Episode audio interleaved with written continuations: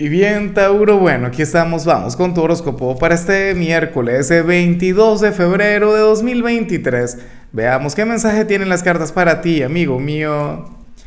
Y bueno, Tauro, como siempre, antes de comenzar, te invito a que me apoyes con ese like, a que te suscribas si no lo has hecho, o mejor, comparte este video en redes sociales para que llegue a donde tenga que llegar y a quien tenga que llegar. Tauro, me da mucha risa lo que se plantea en tu caso, sobre todo Oye, porque la energía de hoy, claro, tienes que estar muy pendiente de tu ascendente, ¿no? Para que veas el, el video que corresponde también.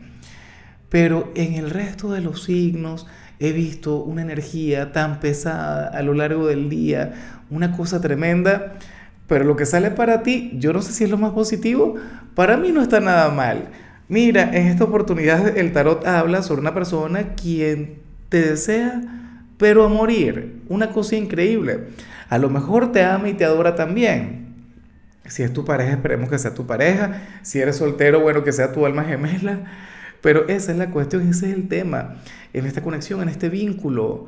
O sea, e, el deseo, la necesidad, eh, yo diría que, que va más allá de lo humano, de estar contigo, su lado salvaje, no sé, su lado intenso bueno, ojalá y le puedas complacer. Si es tu pareja, dale.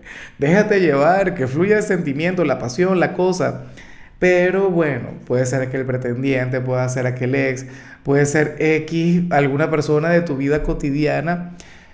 Yo sé que no es lo más luminoso o no es lo más noble, pero entre que te deseen y no te deseen, yo prefiero que te deseen, pero un rato largo.